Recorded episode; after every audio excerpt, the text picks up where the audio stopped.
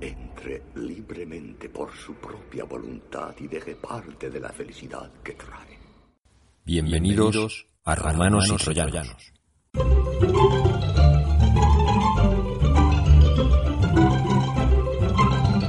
Como sabrás, si escuchaste nuestro primer capítulo, este es nuestro segundo programa y quería que supieras que los eh, programas pares los vamos sobre todo a enfocar en las aulas impartidas por nuestro eh, compañero e historiador José Luis Garrod y eh, este el que vamos a escuchar hoy es pues un podcast que se realizó en el CAUM el pasado 24 de octubre y trata sobre las mentiras actuales sobre la, guerra civil. Una charla muy interesante y bueno, que esperamos que, disfrutes tanto como lo hicimos nosotros aquel día. Y mm, al hilo de, lo que va a ser la, charla de hoy, el título a lo mejor es un poco engañoso, lo que pasa es que se decidió así de estas cosas de prisa y corriendo, bueno, ¿cómo la llamamos? Eh, van a ser no solo, solo mentiras sobre la guerra civil, sino algunas mentiras que se están oyendo cada vez más frecuentemente, sobre todo a raíz de que se decidió sacar al mayor genocida de la historia de España, del Valle de los Caídos, que por fin hoy ha, salido, eh, después de 40 años ya han tardado un poquito para que luego incluso haya algunos individuos por llamarles de alguna manera, de algunos partidos políticos que dicen que hay otras cosas. Claro que hay otras cosas. Eh, pero es que nuestra cosa se lleva ya 40 años, ¿no? Lleva siendo hora. A mí que lo he seguido eh, esta, esta mañana, me ha dejado un sabor muy agridulce. Eh, me ha dejado un sabor muy agridulce porque ha tenido, mm, un asesino como él, ha tenido dos funerales. a la gente que le asesinó, muchos no han tenido todavía ninguno porque todavía están en las cunetas a los que él sacó de, de las fosas donde tenían enterrados sus familiares sin pedirles permiso y están en el Valle de los Caídos todavía enterrados en hornacinas, la mitad medio destruidas por el paso del tiempo, no han tenido funerales. Eh, me ha resultado muy agridulce el ver que yo he quedado asombrado cómo los militares, los del piloto y el copiloto del helicóptero, saludan en firme cuando baja del helicóptero el nieto de, de Franco y su abogado no sabía yo que ostentaran ningún cargo eh, público ni que fueran oficiales del ejército. Y me dejado un sabor muy agridulce el ver como 200 mm, o 100 o 200, lo que hubieran, bestias pardas eh, estaban profiriendo con las banderas eh, preconstitucionales y estaban profiriendo gritos y de hecho estaban manifestando, es una manifestación no autorizada y ahí lo he visto dar los guantazos que he visto dar en Barcelona a lo mejor porque en vez de llevar la señera llevaba la bandera del aguilucho. Y eso me ha dejado sabor muy agridulce, porque quiere decir que a Franco lo habremos sacado del Valle de los Caídos. Pero Franco no el franquismo no ha salido de, España. Y no ha salido no solo de la sociedad, de parte de la sociedad española, sino no ha salido de las instituciones, no ha salido de, de la judicatura, no ha salido de la política. Incluso yo diría que no ha salido ni de la monarquía.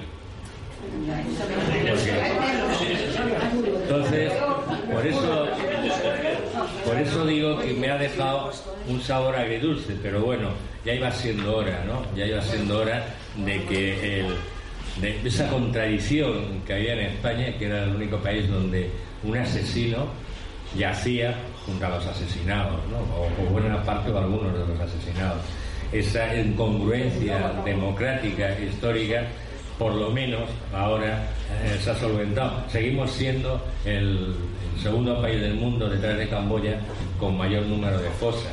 Seguimos teniendo más de 105.000 eh, personas, hombres, mujeres, niños también, tirados en las cunetas, enterrados en fosas comunes, enterrados en fosas en tapias de cementerios. ¿no? Y seguimos a esos, eh, este gobierno, este gobierno que, que tenemos, de este partido español, me he negado en rotundo a seguir llamando socialista y obrero, o sea, ya no paso por ahí.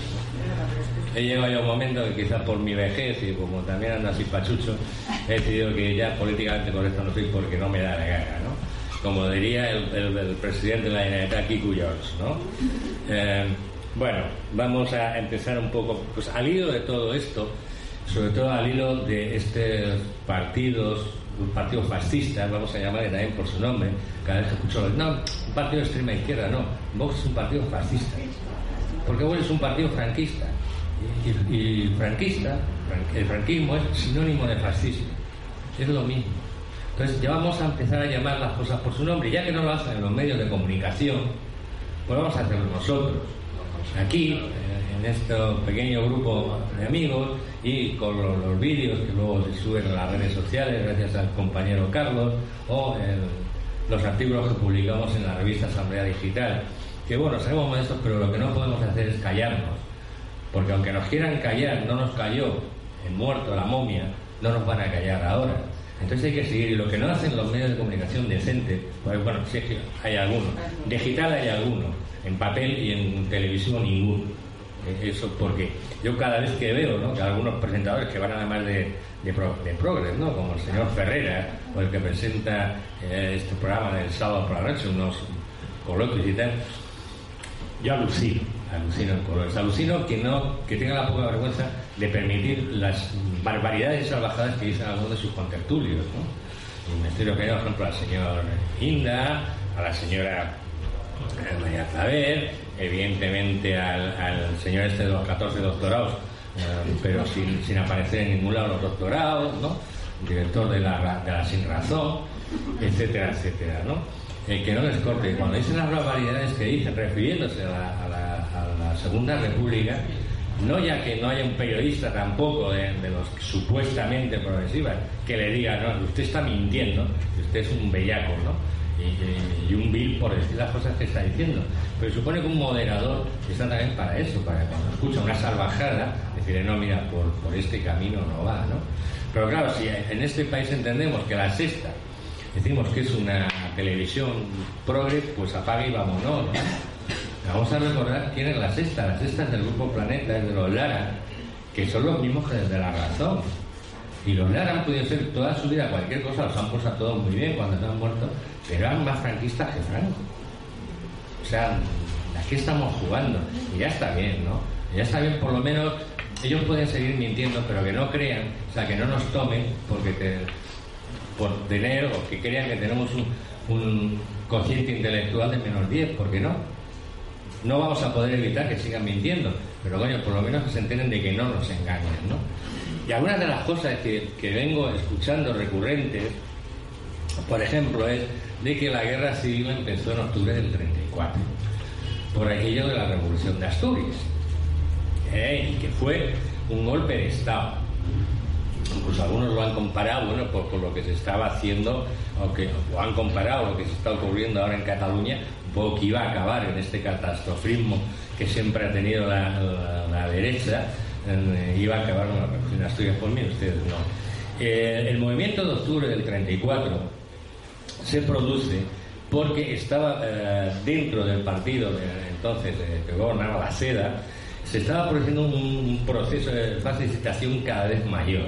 Es decir, de una política que habían seguido hasta entonces, digamos, de eh, navegar eh, o adecuarse eh, a, la República, a la Segunda República, que recordemos, la seda nunca, nunca dio, digamos, su acatamiento a la Segunda República, jamás lo hizo. Se aprovechó, era la, clásica política que venía además un poco del cristianismo social, que era el accidentalismo. Bueno, pues este accidentalismo, es decir, bueno, me adecuo, me adecuo a el momento político que hay, a las instituciones que hay y juego con ellas, ¿no? Es decir, un poco me aprovecho de ellas aunque no crean ellos, un poco como lo que han hecho la familia Franco. Claro, es un chiste la familia Franco recurra al Tribunal de Derechos Humanos de Estrasburgo. De verdad, es un mal chiste. ¿no? Bueno, pues esto era parecido lo de la seda, ¿no? Es decir, yo no creo en la República, no, no doy mi acatamiento a la República, pero me aprovecho. Aprovecho de que es una democracia, me aprovecho de que puedo entrar en el juego político e intento imponer mis políticas. ¿Qué ocurre? Cuando ya empiezan a llegan al, gobierno junto con el Partido Radical de Alejandro Lerroux, que además había tenido una deriva eh, hacia la derecha paulatina desde el principio de, la República en el año 31, se va viendo este proceso de autoritarismo. ¿no?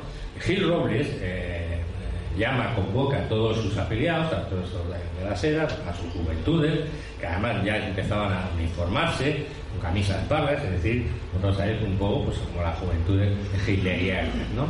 Y en este eh, reúnen el Escorial una cantidad importante de, militantes de la seda y aparte de, un discurso incendiario, allá se empiezan a escuchar gritos de líder, líder, líder que también utilizan los carteles eh, propagandísticos. Líder, líder, líder, imitando lo de Duce, Duce, Duce del fascismo italiano. Es decir, cuando se empiezan a organizar, sobre todo el, gente del Partido Socialista, digamos, del ala más de izquierda del Partido Socialista y sobremanera de la UGT, es evidentemente no es para derrocar a la República, como vienen manteniendo estos mentirosos compulsivos, no. Lo que pretenden es derrocar a un gobierno. Un gobierno que eh, paulatinamente había estado eliminando todas las reformas que se habían hecho en el primer bienio. Es decir, todas las en el que se llama bienio reformista, tanto la, hacen la contrarreforma agraria y empiezan a intentar eliminar, y las que no pueden eliminar las dejan en una mínima expresión, todas estas reformas eh, sociales, sobre todo que habían posibilitado eh, una, digamos, mejor posición de las clases obreras y las clases campesinas. Ante este hecho de que se está viendo claramente y que además iban a, continuaban con el poder, iban a acabar por eliminar eh, todas las, las, posibilidades, o sea, todas las reformas y todos los logros, avances sociales que se habían logrado en el primer bienio, se levantan los sindicatos. Si consiguen además en determinadas eh, zonas, no en todas, la colaboración de la CNT y la colaboración de eh, algunos miembros, bueno, de los miembros del Partido Comunista. Son lo que se hacen las conocidas como alianzas obreras. Alianzas obreras que no se hacen en el resto de España, sino que solamente se llevan a cabo realmente en Asturias y un poco en, aunque empiezan en Cataluña, sobre todo en Asturias. Bien. Cuando empiezan los movimientos violentos en octubre del 34, primero hay que tener en cuenta una cosa, eh, no hay una, eh, digamos, primero hay una falta de coordinación total y tampoco hay un apoyo mayoritario. Veníamos de todas las huelgas campesinas que se habían celebrado no, hacía mucho, eh, los agricultores, los jornaleros estaban agotados, tanto ya por varias sesiones de, huelgas, por la represión que habían tenido una represión durísima, sobre todo en algunas zonas como Andalucía o como en Extremadura, pero ya hay un cierto agotamiento, ¿no? Eh, ¿Qué ocurre? Cuando se hace la lucha armada, también no olvidemos que la, la inician y sobre todo el peso lo llevan mineros, que no solo era por eh, esta derechización, facilitación que se estaba viendo en el gobierno, sino también eh, iban incluidas unas reivindicaciones, reivindicaciones laborales. los mineros trabajaban una cantidad de horas increíbles, unos salarios eh, para el trabajo realizaban, aunque a nivel obrero estaban mejor pagados, digamos, con un obrero medio, pero eran eh, para el trabajo realizaban infame. Yo vengo de un pueblo minero de la Carolina y sé, conozco, porque mi, abuelo tuvo dos minas.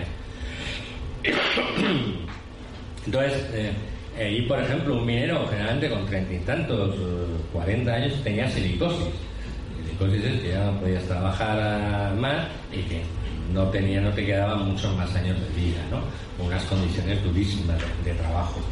Entonces, todo esto es lo que hace que lo que intenten, repito, y esto es importante, es eh, cargarse al gobierno, no a la república, no al sistema político. la diferencia con un golpe de Estado es que un golpe de Estado sí quiere cargarse el sistema político. Es decir, el golpe de Estado que fracasa el 17 y 18 de julio y que por eso se acaba, acaba una guerra civil, es un golpe contra la República, para acabar con la República. Eso es un golpe de Estado. acabar con un gobierno no es un golpe de Estado. Podrán llamar de cualquier. Podrán llamar en este caso, porque si hay una, una armada, una revolución. Pero no una, una revolución para cambiar un sistema político una revolución para evitar que eh, el poder en España los, lograran partidos que estaban ya teniendo claras tendencias fascistas. Eso era lo que se intentó. Entonces es una gran mentira, porque aparte de eso, esto ocurre en octubre del 34. La guerra civil empieza en julio del 36, insisto, como consecuencia del fracaso de un golpe de Estado militar. Lo que esta gente no dice, si esto es así, que fue el inicio de la guerra civil, y entonces el 32, no, ¿por qué no fue el inicio de la guerra civil? Que ese también fue un golpe de Estado, el que protagonizó Sanjurjo. ¿Por qué? O sea, dice que no fue en el 30, oiga, fíjate, el 34 sobre el 32. ¿Qué ocurre? Ese se les ha olvidado, ¿no? Ese se les ha olvidado. Ese se les ha olvidado como generalmente ocurre, y, la verdad es que hasta cierto punto siento decir esto, no ya solo a la gente de derecha, que como generalmente no tienen argumentos, y menos cuando hablan de nuestra historia, eh, de nuestro pasado más, más reciente, miente. Porque cuando no se tienen razones, hay que recurrir a la mentira. Y desgraciadamente, como decía Goebbels, si repites una mentira 100 veces, se acaba convirtiendo en verdad. Y como también desgraciadamente en este país todavía el nivel de conocimiento histórico pues no anda precisamente como para tirar cohetes y las generaciones que vienen a mí ya me asusta porque eso ya es de jugado de guardia, que no es culpa de ellos, no es culpa de ellos, ¿eh? es culpa de la enseñanza que se le da tanto a las instituciones como en sus casas. Se propagan estas mentiras y calan, y calan. Por eso además estos voceros, estos publicistas, eh, tienen bastante más medios que eh, tenemos los que, bueno, digamos, eh, intentamos decir la verdad. Yo lo, lo, he dicho muchas veces, en el prólogo de mi libro lo pongo, yo soy de izquierdas, pero antes que eso soy historiador. Y para mí está por encima de mi ideología el respeto y el amor que le tengo a la historia. Y por eso cada vez cuando digo algo, lo documento. Y apruebo, aporto pruebas de lo que digo. No, digo las cosas. Claro, como no tengo un poco a lo que me refería antes del inicio de la charla, como no hay nadie que me rebata, como cada vez que dice la, señora esta Claver o el Ortega en mí, la barbaridad es esta, si no hay un periodista que diga, mire, usted es un mentiroso, pues esa señora la siguen invitando a las tertulias. No, no, llega usted a una tertulia, se podrá, yo lo, veo muy bien, que inviten a gente, lógicamente, no podía ser menos, gente de del distinto espectro ideológico, pero no mentirosos. O sea, los que tenemos aquí, el, gran parte de los contertulios que tenemos aquí en las televisiones españolas, a ver si la BBC les iban a dar bola. Les puedo asegurar que no. Porque a la primera mentira a nivel histórico que, dijeran van fuera. O sea, no les vuelven a imitar en su vida. Eh, esta es una de las, de las, mentiras en que han estado eh, diciendo sobre la Segunda República. Y hay otra que ya ah, directamente a mí esta mm, me, me, me, causa una irritación terrible. Y se lo escuché por primera vez en, televisión a este individuo, a María Clavel, que además siempre con esa sonrisa cínica que tiene, que no sé, eh, sinceramente, si es que que mona o que es simpática o no sé qué narices se cree que es. Pero vamos, ya la, sonrisa que tiene tan cínica ya dice mucho de lo que está detrás de esa sonrisa, ¿no? O el señor Ortega en bueno, señor, no, el Ortega en mí, ¿no? Que es el mayor, uno de los más claros representantes del nuevo fascismo español, ¿no? Eh, bueno, pues una de las que viene diciendo varias veces es que Luis Companys eh, es un asesino. Y encima ya el último lo escuché las cifras. Asesinó a 6.000 personas. Claro, estas son las preguntas a los de cerebrados que, que votan y, y, me piden no se me insulto, es que, es que ya estoy harto, permítame si, eh, disculpo si alguno de ustedes les molesta, pero es que eh, voy a hablar mm, desde las tripas un poquito, ¿no? Porque yo creo que en este país hay que empezar a hablar desde las tripas y que empezar a los que somos de, de izquierda, los progresistas, levantar un poquito la voz. ¿eh? Que siempre nos acallan porque hablan más alto, no porque tengan más razones, sino porque hablan más alto. Y nosotros, pues en pos de nombre, no, de, bueno, pues vamos a levantar la voz también un poquito nosotros, digo yo, que ya nos toca, ¿no? Que ya nos toca. Eh, pues ya asesinó a mil personas. Luis Companys, como ustedes sabrán, lo, detuvo a, esta petición de Franco a la Gestapo. Eh, lo detuvieron, lo patriaron a, España y aquí fue asesinado, fue uno de los muchos asesinados por Franco. Porque voy a decir algunas cosas de Luis Compain. Luis Compain ayudó, y le voy a dar el número exacto porque están con nombres y apellidos, a 9.206 personas de clara ideología de derechas a poder salir de Cataluña para salvarles la vida. Entre ellos, entre estas personas, por citar algunos ilustres, estaba el cardenal Vidal y Barraquer. Luis Compain le firmó visados, le firmó salvoconductos. En ocasiones mandó que les falsificaran pasaportes para que se pudieran ir. Y no les ocurriera nada. A Vidal y Barraquer, que lo detuvo un, grupo de, militares de la CNT, y que evidentemente no iban a, celebrar la, la paz precisamente con él, le salvan gente enviada por Luis Compañes. Insisto, salvó a 9.206 personas, con nombres y apellidos, para que ahora venga Gentuza a decir que fue un asesino. Porque decir esto de una persona honrada, decente y nada belicoso además, es una vileza. Eh, es más, eh, Luis firmó un convenio con la Cruz Roja para que cualquier persona, en cualquier parte de que estuviera de, España, pudiera ir libremente a otras zonas. Por ejemplo, estabas en un bando, digamos, una zona controlada eh, por los repúblicos, pudieras pasar a la zona controlada por los franquistas y viceversa.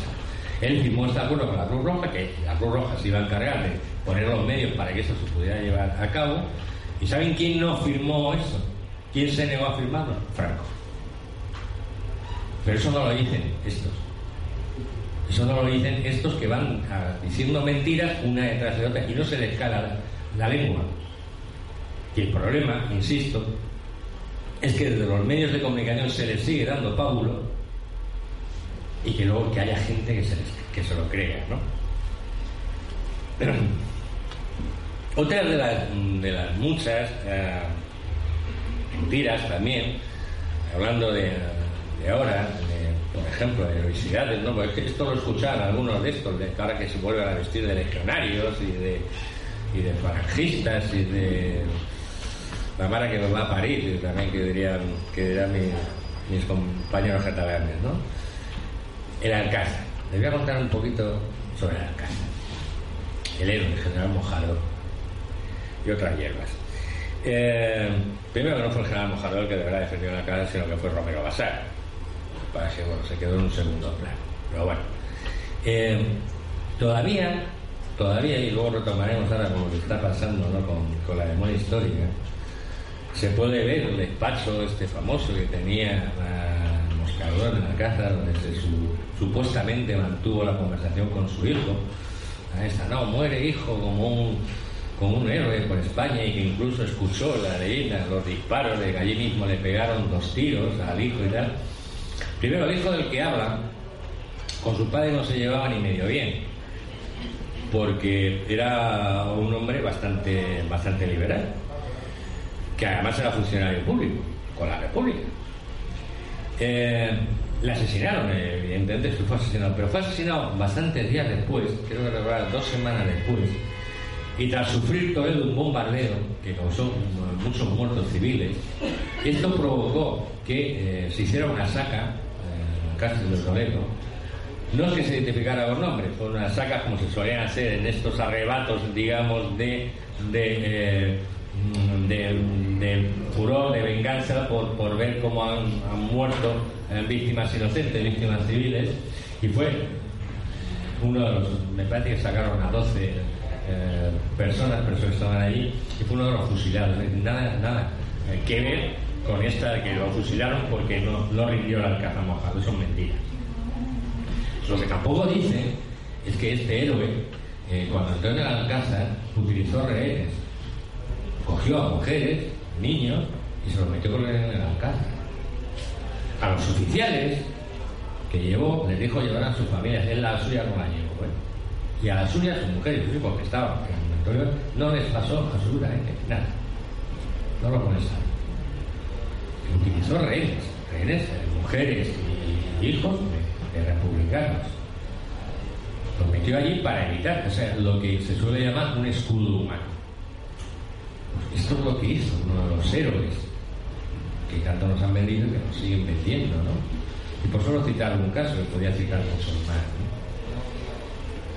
Eh, y ahora vamos, claro, a todas estas mentiras que hablan también mucho de que los que intentamos decir la verdad, los que hemos estado a favor de que hayan sacado a Franco del Valle de los Caídos, es que lo que eh, queremos es eh, venganza, queremos... Yo a los únicos que he oído decir yo mataría a todos los rojos es a gente de Vox. Hace poco hay un vídeo por las redes de un valiente de estos que, que por él no queda un rojo vivo. ¿no? Eh, claro, que tengas que escuchar además de gente como nuestra presidenta de la Comunidad de Madrid, la Isabel Díaz Ayuso, que sinceramente ahí yo creo que ya sería obligatorio, algunos sabrán creer que esto es un, un ejercicio de soberbia, de antes de ocupar un cargo público hacer un test de inteligencia. ¿no? Usted, no, pues usted no ha llegado a un mínimo, pues no. Yo incluso pondré un examen para poder votar, pero bueno. Dice, me espanta la ley de memoria histórica. Ah, dijo, que bueno, ahora es el Valle de los Caídos, luego que seguirá, ¿no? Se van a quemar las iglesias de la parroquia, ¿no? Claro, eh, esto de, la, de, las iglesias también lo ha dicho el, el inefable Ortega Smith, ¿no? Del de la barba ya ese parece ni le nombro ya, ¿no? ese ya es pasar de comer aparte, ¿no? Eh, claro, eh, debe ser que o son analfabetos historiográficos o son unos mentirosos compulsivos. Pues les voy a dar algunos detallitos sobre los incendios de las iglesias etcétera, ¿no? Y las violaciones de monjas, que por eso violaron muchísimo los rojos. Eh, esto es eh, cosecha de Ortega aquí, ¿no? Bueno, eh, cuando en el. Tras las elecciones de febrero del, del 36, que gana el Frente Popular, se, inician también hay varios incendios de, iglesias en distintas eh, poblaciones de España. Llega un momento, eh, en estos momentos de, de, descontrol, que, eh, por ejemplo, desde el gobierno y desde el, Partido Socialista de UGT se mandan a los miembros de las juventudes socialistas, chavales, las juventudes socialistas a custodiar, es por ejemplo si en Madrid, a ponerse de guardia en las iglesias para evitar que fueran quemadas. Eh, la violencia que hubo en esta famosa primavera del 36, donde también hay incendios de iglesias y hay asesinatos y tal, eh, e incluso gente, eh, entonces, y gente que era no precisamente de izquierdas, se planteaba quién estaba detrás de verdad de estos incendios y de esta violencia. A quién convenía. Cuando estos discursos incendiarios que hay en, en junio eh, del 36 en, el Parlamento, eh, tanto de Gil Robles como de Carlos Sotelo, inventándose muertos y, y por doquier, bueno, ahí metían en el saco a todo el mundo, ¿no? Eh, caen, por ejemplo, vuelvo a insistir, ¿a quién interesaba? Una, y esto lo, lo atestigua muy bien el historiador González Calleja, mire, el 41,85% de la gente que murió en los actos violentos en esta primera del 36 eran gente de izquierdas. El 19% eran gente de derecha. Y hay un 23% del que se desconoce con seguridad su ideología, pero que la mayoría de ese 23% son jornaleros y, y obreros.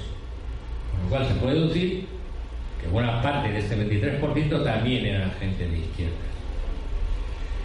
Eh, Mola, en una de sus eh, notas que, man, que, mandó antes de, del golpe del 17, eh, escribe textual, ¿eh?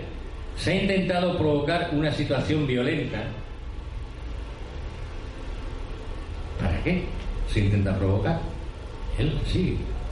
Para que entre eh, partidos antagónicos se provoque más esto. Y se queja al final de la nota de que todavía hay algunos partidos de derechas que se creen que se puede eh, entablar un diálogo con eh, la República, con los partidos de, de, izquierda los partidos progresistas. Esto lo hace eh, Mola. que el mismo le está reconociendo que ellos han provocado la violencia, una parte de la violencia. Pero sin embargo, eh, se le achaca toda esta violencia, esta gente, claro. Una de las justificaciones que pone es que, claro, España estaba, bueno, estaban asesinando a gente por las calles todos los días, quemando iglesias, violando, tal. Eh, mire, en cuanto a las monjas, que eso también lo dijo el, individuo este, de, claro, que los rojos asesinaban eh, y violaban monjas, se asesinaron en total a 283 monjas. ¿Bien? Que es una barbaridad, sin duda, no vamos a decir lo contrario. Eh, no hay constancia, en muchos casos simplemente fueron asesinadas, en la mayoría de los casos no hubo, digamos, ese ensañamiento de además eh, violación. ¿no? Eh, de Llano, en una de sus alocuciones radiofónicas, decía: Nuestros valientes legionarios irregulares eh, hacen enseñanzas a los cobardes de los rojos de lo que se, un hombre. Refiriéndose a, las mujeres, dice: No han estado buscando el amor libre, ahora por lo menos lo sabrán que son lo que sabrán lo que son hombres de verdad y no milicianos maricas. No, no se van a librar por mucho que forcejen y patalen. Esto sí era la violación institucionalizada. De esto no habla esta gente, ¿no? De esto no habla. Y podemos hacer también eh, cualitativamente, aunque evidentemente cualquier eh, asesinato debe ser condenado, ¿no? Estas 283 eh, monjas también. Pero fueron miles miles de mujeres republicanas, las que fueron asesinadas, las que fueron violadas, las que fueron vejadas, las que se le daba aceite de retiro a sus necesidades mientras las paseaba por el pueblo. Miles y miles y miles. ¿Cómo se puede permitir que un individuo, cómo se puede permitir que un individuo diga que las trece rosas eran asesinas y eran violadoras? esto, esta vileza, esta, no sé ni cómo calificarlo, lo ha dicho el de este que estamos hablando, Ortega. ¿Cómo? ¿Y cómo a ese individuo le siguen poniendo un micrófono en la boca? ¿Cómo? ¿En, qué país estamos?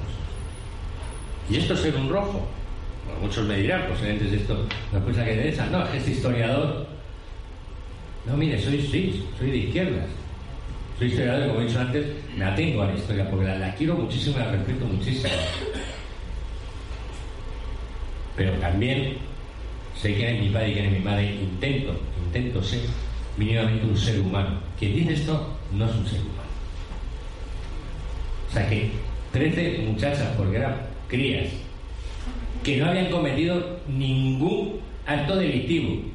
Bueno, sí, ser de la juventud socialista que fueron asesinadas de una manera cruel, que se les pueda llamar y no interviene nadie, no interviene un fiscal. Esto no es un delito de injuria, esto no es un delito mm, eh, para alimentar la violencia, esto no lo es. ¿Y dónde está el fiscal del Estado que no interviene? ¿Dónde? Porque si esto no es un delito de injurias, si esto no es una incitación al odio, que me digan qué es, que me lo digan, de verdad. Lo de Oriol Junqueras, un hombre que no me ha tenido una mosca y que le ha caído 13 años. Y no soy independentista, al revés. Perdóname si me caliento. Ya nos han bautizado fachas. Todas esas etiquetas nos las ponemos como medallas. Mándame los comentarios de Vox que son racistas y homófobos. Vale.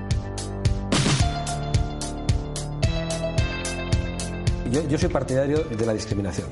Yo soy partidario de abrir la puerta de mi país o la puerta de mi casa a aquel al que se la quiero abrir. Un país tiene que tener fronteras. Lo contrario de lo que ha venido diciendo, por ejemplo, Mariano Rajoy, que aquí el mundo es de todos y podemos circular libremente. Las alambradas eh, sean sustituidas por muros, porque lo que se ha estropeado durante 40 años no se va a arreglar de la noche a la mañana. Yo creo que la guerra civil la provoca un partido que sigue existiendo actualmente con las mismas siglas.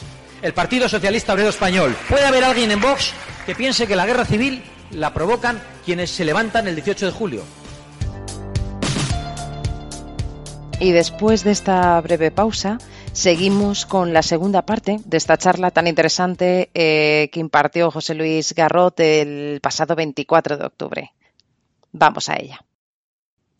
Otro dato más de esto de que, bueno, los rojos, porque otra de las cosas de las que sacan, de las que también han sacado estos individuos, son los de las checas. Nadie va a negar que hubo checas.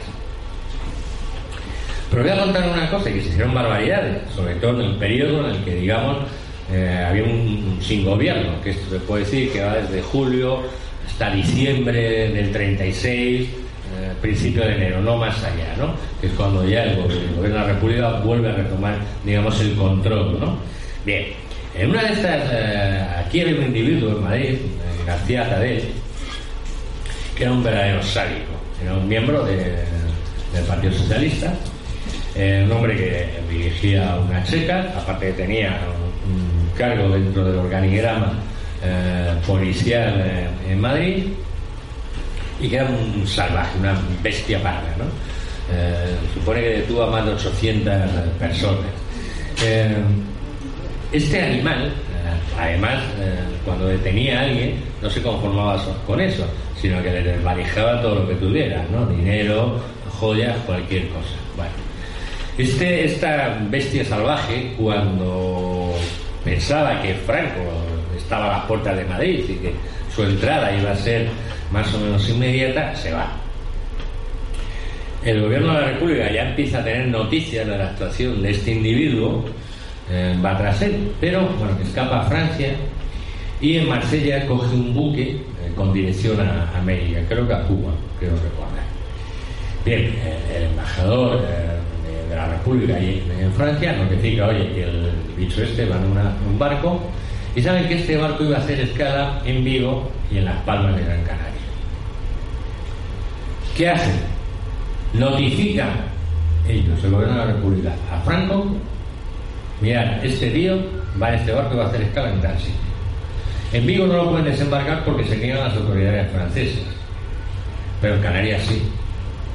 En Las Palmas cogen, lo trincan del barco, lo bajan, a él y al que era su mano derecha, que era Pedro Penaval, y a, él le aplica garrote vil.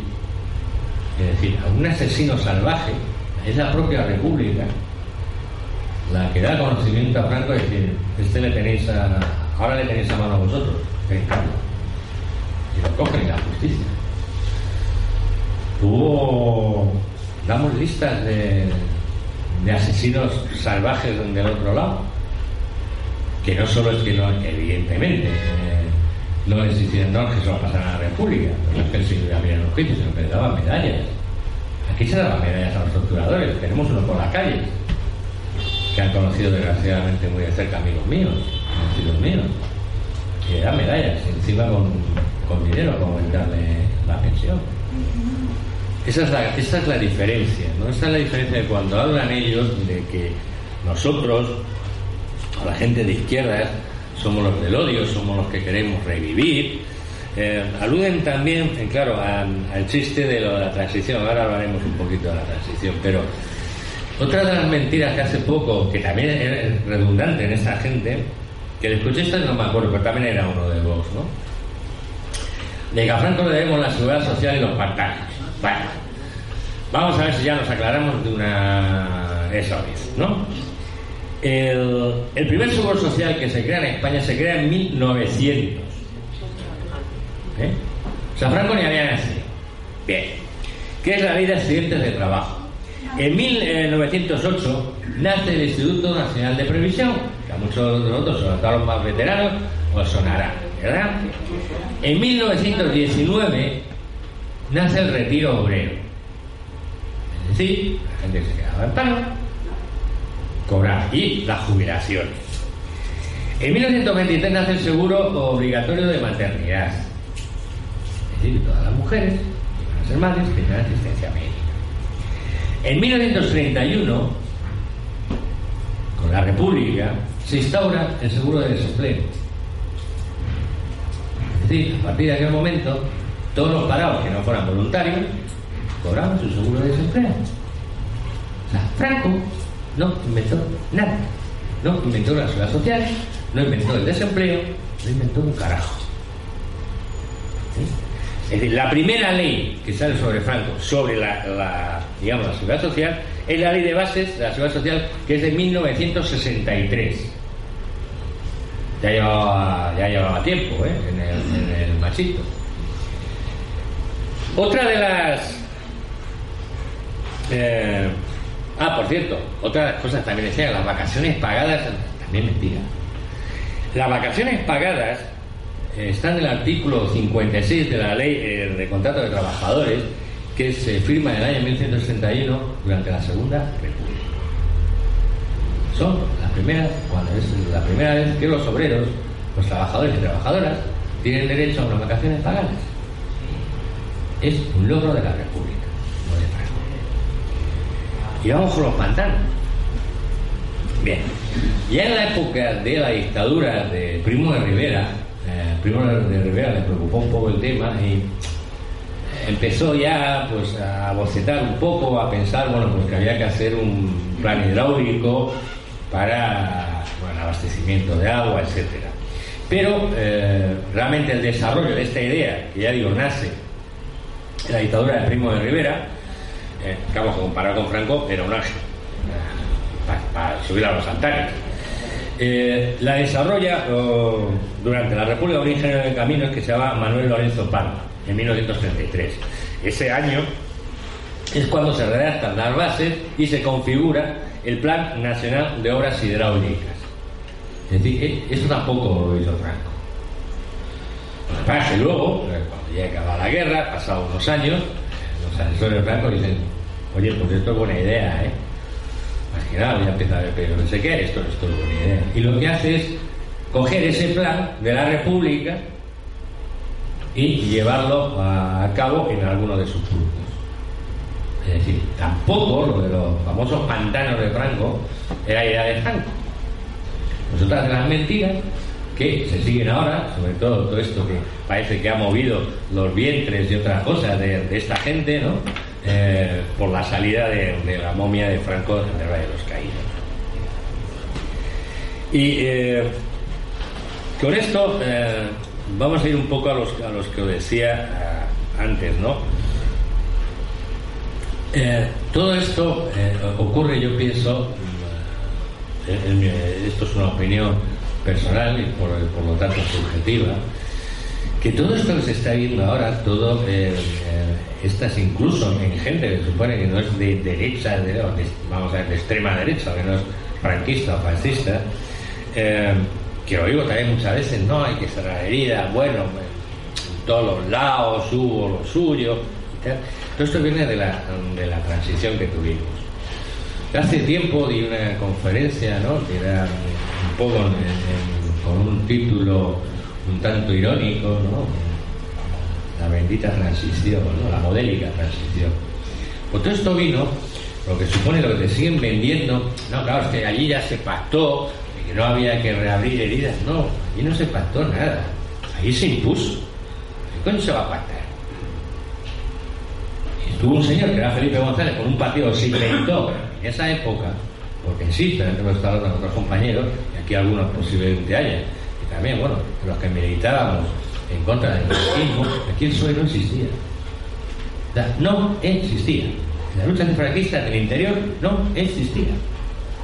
El señor Felipe González da un golpe, digamos, de alguna manera un golpe de Estado sureste, carga a Llopis, las cosas pues Rodolfo Llopis no tragaba con que eh, Billy Brandt tutelara el, el.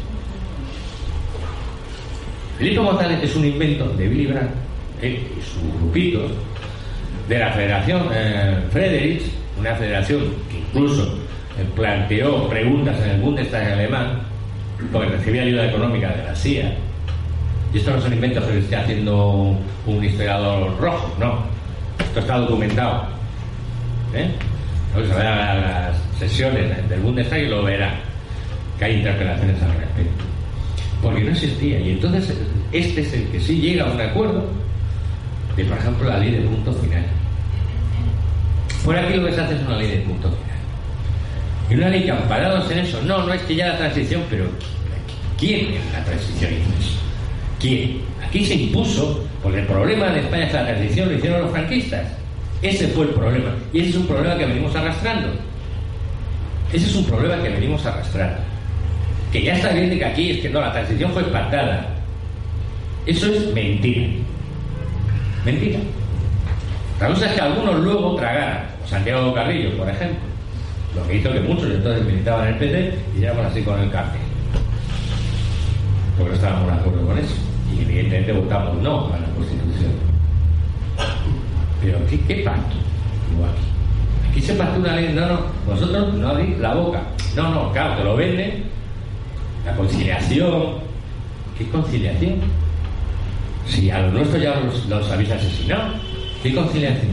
Para que no pueda haber represalias con los torturadores. Para que no pueda haber represalias con los, con los asesinos durante la guerra y durante la posguerra y durante todo el franquismo. Y a ese, a ese pacto se llegó. Eso es, eh, no, para cerrar heridas. ¿Cómo se puede cerrar una herida? ¿Cómo se puede cerrar la herida de los familiares, de los eh, víctimas de Franco que estaban enterrados en el, Valle de los Caídos teniendo ahí?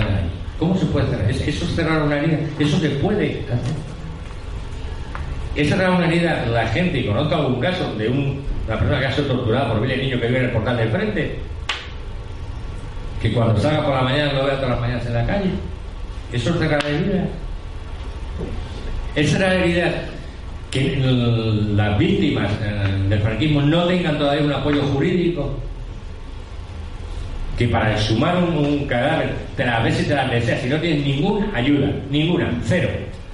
Al revés. Al revés. Como des con un ayuntamiento del PP, la has piciado.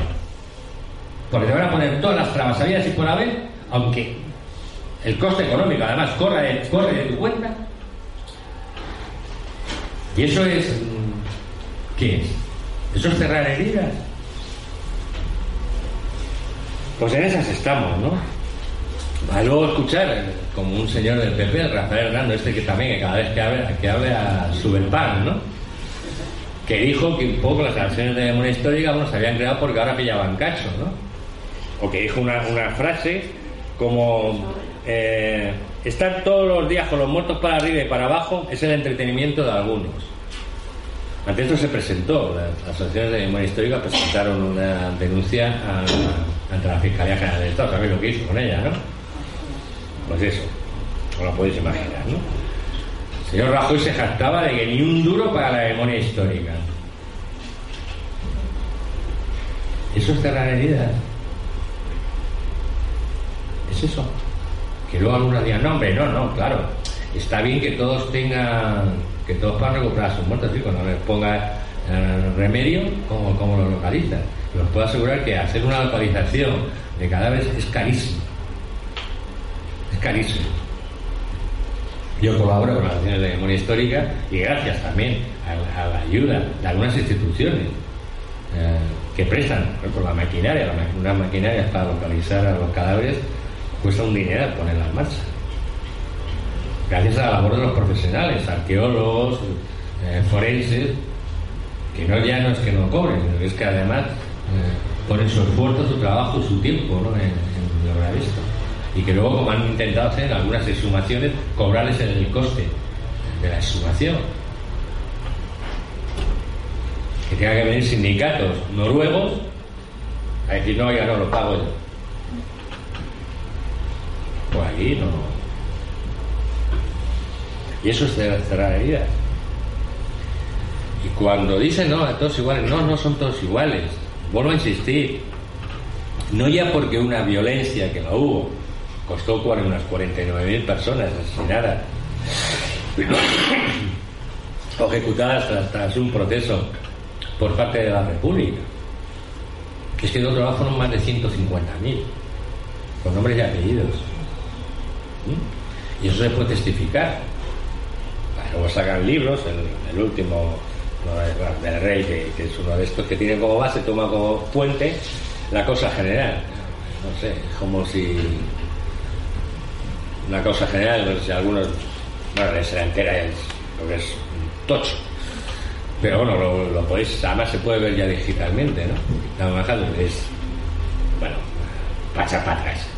Es lo que los historiadores llamamos una fuente eh, nada fiable, ¿no?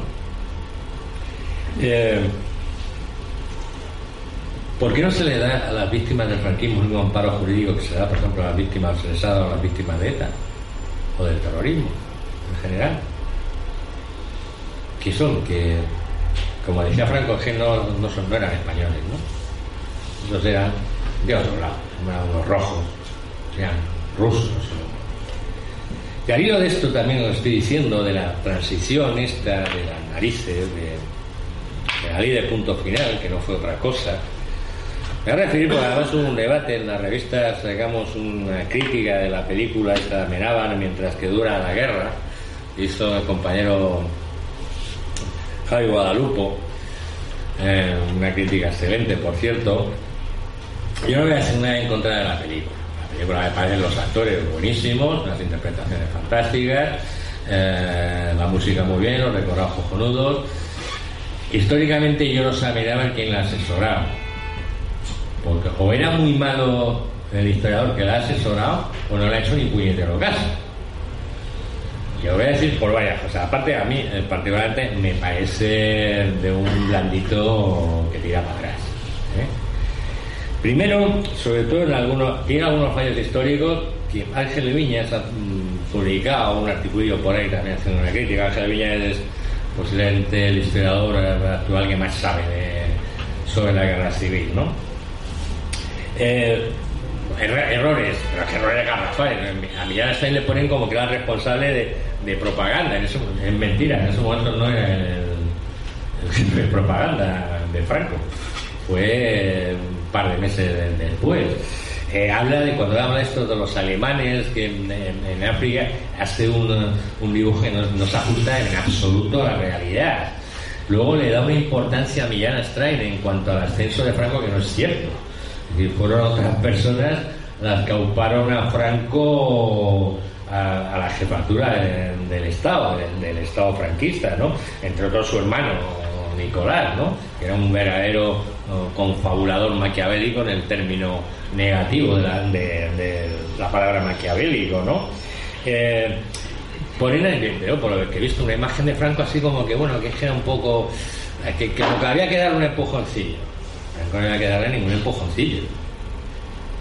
Franco era más listo que los ratones colorados, que, que decimos en mi tierra, ¿no?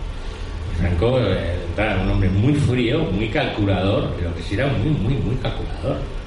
Y él no se dio golpe hasta que no tuvo claro, bueno, estuvo desde el principio, pero en el primero, por ejemplo, la Sanjurjada no, no entró porque no veía claro que aquello fuera a salir para adelante. Franco era un, no era inteligente, porque aparte su nivel cultural era bastante escasito, pero era listo.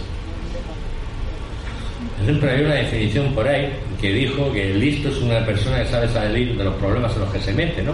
Inteligente es el que no se mete en ellos. Bueno, Franco era listo.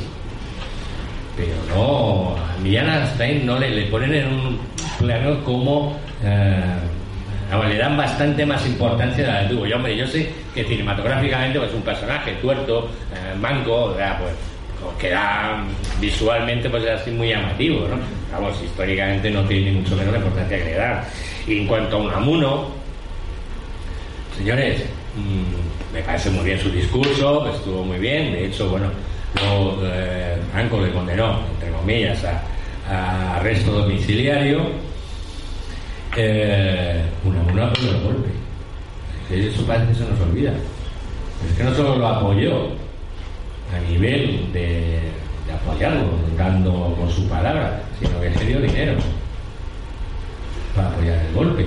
¿Y qué pasa? Que Unamuno, ojo, intelectualmente yo lo reconozco uno de los mayores intelectuales de, la época, no sabía de qué iban estos, se horrorizó luego. Venga, ¿Qué es eso de.? Yo no he traicionado a la República, la República me ha traicionado a mí, ¿en qué? Ya es el rector de la Universidad de Salamanca. Puesto oficial, no lo olvidemos. Que claro, cuando te canteas, pues te destituye. Normal, ¿verdad? Así que en el puesto. Y Unamuno, en esta famosa del Paraninfo de Salamanca, cuando de verdad empieza el, la bronca, es porque Unamuno habla, a, hace una referencia al, separatismo, al separatismo bajo. Y entonces, ya extraen, monta en cólera y tal, y Unamuno la respuesta que le da, oye, mira, yo soy vasco y tal, y a mi lado, a su lado estaba el cardenal Enrique Playa Daniel, que era catalán. Estos empezaron a despotricar en contra de los bajos y los catalanes, es decir, aparte de eso se monta el follón. Que por una alusión que hace Unamuno a esto. Luego ya es lo de venceréis, pero no venceréis. Además, es una frase que queda muy bien sacada de contexto. Pero si la, vemos dentro del contexto, y no se ajusta exactamente, no es inlitera el, lo que será la película con lo que fue el discurso, si se mm, ve todo dentro del contexto tampoco es tan, no, no como si dijera solo, venceréis pero no convenceréis y sois unos asesinos, no. No para tanto, ¿eh? o sea, no fue tan heroico Miguel Unamuno como se le quiere poner, ¿no? cuando menos es un personaje controvertido. Entre otras cosas porque Unamuno era un personaje con, eh, controvertido contradictorio, constante. Unamuno era una persona que estaba en contradicción constante. Yo creo que era un poco, em, como lo digo alguna vez, de Kafka, ¿no? En Kafka ya alguna vez no se entendía ni él. Eh, pues este igual, ¿no? Yo creo que Unamuno ya alguna vez que ni se entendía, ¿no? Pero no olvidemos también, Unamuno era un ultracatólico, era un hombre de, de ideas más bien de derecha es decir, esto de que luego te lo presenten ahí como un mártir, no, no, vamos a darle, bueno, en un momento, digamos, vio la luz y digo, joder, os habéis pasado de rosca, ¿no? Pero esto también lo hicieron no solamente Funamuno, y algunos se pagaron, es decir, os estáis pasando de rosca con llevaros un paredón y fusilarlos, o asesinarlos, como algún sacerdote de la legión, que por denunciar que ya se estaban pasando, era está un día en el frente y le meten cuatro tiros por la espalda. Es decir, no fue bonito. Entonces, esta, cuando se trata eh, esta parte de nuestra historia, ¿no? Eh, con esto ya de esta suavidad, que es la que yo digo, la de los de ni chicha ni limoná, ¿no? Menos mal que uno de los mmm, adalides de esto, que era Javier Cercas, últimamente ha dicho, no, la verdad que esto de la equidistancia uno, que la ha defendido y que ha escrito tela, y una de sus obras telita, ¿no? Parece ser que también ha visto la luz y que ha, se ha dado cuenta de que lo de la equidistancia es un bluff, ¿no? Que vamos a decir la verdad, que a ver si nos enteramos ya, sí hubo, en la guerra sí hubo buenos y malos. Sí hubo. Y además, no, en todos lados, no, no. Hubo unos buenos, que eran los que defendían la república, la libertad, la democracia, y unos malos que defendían el fascismo. O sea, no me vale decir, no, Franco alguna cosa buena hizo, no. Creo que en la Segunda Guerra Mundial tenemos todos claro quién eran los malos, ¿no? Hitler, Mussolini. ¿Quiénes eran los buenos? Bueno, alguna barra basada harían también los yanquis y los ingleses, los soviéticos unas pocas. Pero tenemos todo el mundo claro en la Segunda Guerra Mundial quiénes eran los malos y quiénes eran los buenos. Y en la guerra civil no. Aquí tenemos que seguir diciendo, bueno, Nada, vamos a pelillos a la mar porque todos hicieron cosas, ¿no? Sí. Unos programadas, institucionalizadas, desde el poder, y otros en gran medida incontroladas. Esa es la gran diferencia. Esa es la diferencia cualitativa, no digo ya cuantitativamente. Y bueno, no os voy a cansar más, sobre todo no voy a cansar yo más, y además creo que en la Puerta del Sol Ahora pues hay gente celebrando el advenimiento de que la momia la han cambiado de Charlie. Y es curioso porque se ha producido... No, no, es que os dais cuenta de que se ha producido un desalojo. Por una han sido ellos los que han sido desalojados. Por lo menos ya por eso nos tenemos que acreditar. Muchas gracias.